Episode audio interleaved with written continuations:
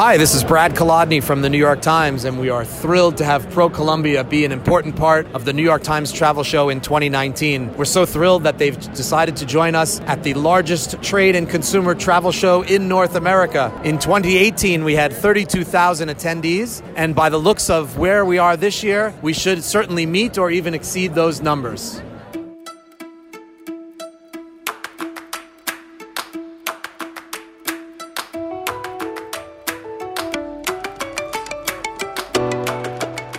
Welcome to ProColombia Audio Experience, a podcast where you can find valuable and reliable information from Colombian exports, investments, international tourism, and country brand. Today we will talk about the New York Times travel show and why Colombia shined as one of the highlights of the event. Camilo Duque, tourism advisor from ProColombia in the United States, tells us the importance of the show and why Colombia is a trending destination.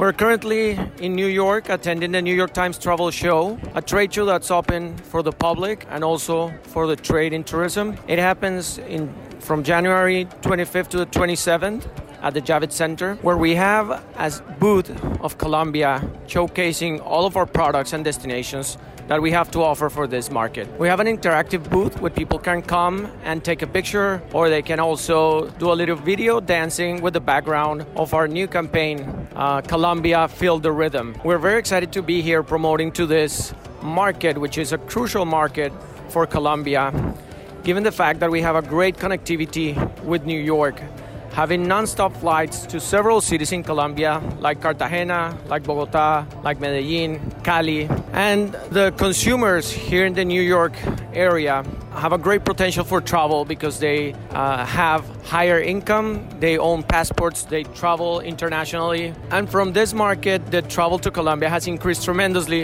in the past five to 10 years. So that's why we're here to promote Colombia. We're very excited to be here. The people are very receptive. We're also supporting our partners, uh, the tour operators and the travel agents from the area that are seeing growth in their sales to Colombia.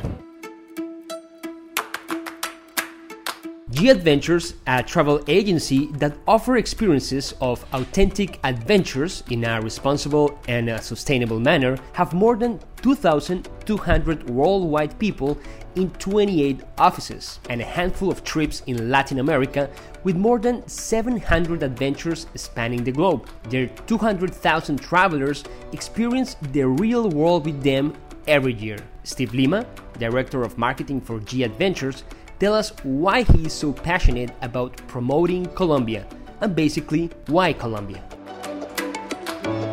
Super excited to be here today at the New York Times Travel Show alongside our friends at Pro Colombia. If you've watched this across all of our marketing, you'll continue to see that Colombia continues to be uh, such a, a highly promoted area because it is such an amazing place and so many American travelers and travel agents have seen it as an emerging, uh, growing destination. It really offers so much uh, between the amazing city of Bogota to the seaside uh, beauty of Cartagena and all the culture and history that comes with Medellin. Uh, we are so thrilled this year in 2019 to launch our new wellness program. And one of the key destinations is Colombia. You know, an area that travelers can really find wellness and amazing food and relaxation mixed in with a little bit of history and culture.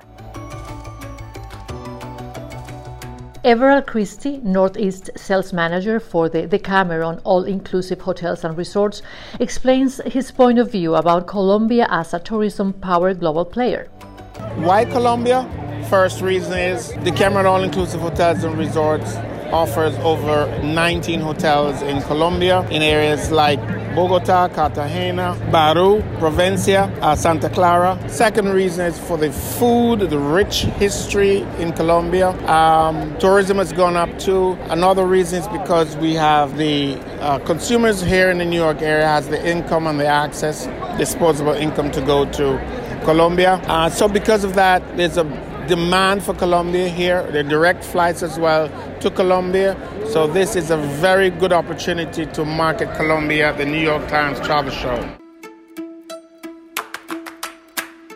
Palace Tours, an agency that promotes luxury and uh, exotic tours around the world, also chose Colombia as one of their top world class destinations to promote at the New York Times Travel Show. Supinder Singh, president of Palace Tours, tell us why Colombia. I am uh, here at the New York Times Travel Show uh, in for 2019. This is going to be our 16th year that we are exhibiting uh, as a company, and uh, every year we do something different.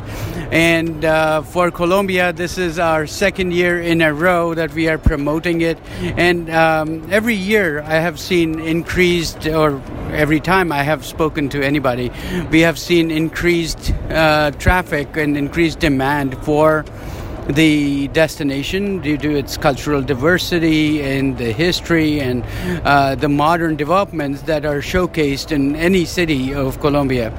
Uh, we are uh, very happy with the demand that we are seeing, and um, I, I, think the traffic to Colombia is going to grow uh, significantly, and that's why we are positioning our products uh, for uh, focusing on the art, architecture, and the diversity of Colombia, as well as uh, this year we are also launching a special tour uh, focused on the dances uh, and uh, music of Colombia. And uh, being in uh, South Florida, we have a lot of domestic demand uh, out there, as well as we um, have demand from pretty much throughout the United States. This is going to be our this is our third show that we are doing uh, this year, and we have six more shows in the series that we will be presenting Colombia in. And uh, thank you, Pro Colombia, for everything that you do every day. Thanks. Brian O'Neill, one of the thousand travelers at the show, tells his own reason why everybody is talking about Colombia as a must go for 2019. I have been to Colombia probably a dozen times Cartagena, Barranquilla, Cali, Medellin, Popayan, Leticia, Bucaramanga. Why do I go? Well, I love Colombia. The people are so friendly, the food is terrific, the culture is rich, the country is very diverse. Coffee, of course, is spectacular, and there's really anything that you could possibly want uh, across all of the different regions of the country. I go back because each experience has been brand new to me and has opened my eyes to different things of interest in the country. I highly recommend a visit there to anybody. And this is how Colombia was featured at the New York Times Travel Show 2019. We hope you like this podcast, and if so, let us know and share it. My name is Ismael Triviño. And I am Adriana Amat. And this is ProColombia Audio Experience. Thank you for your time. Until the next one.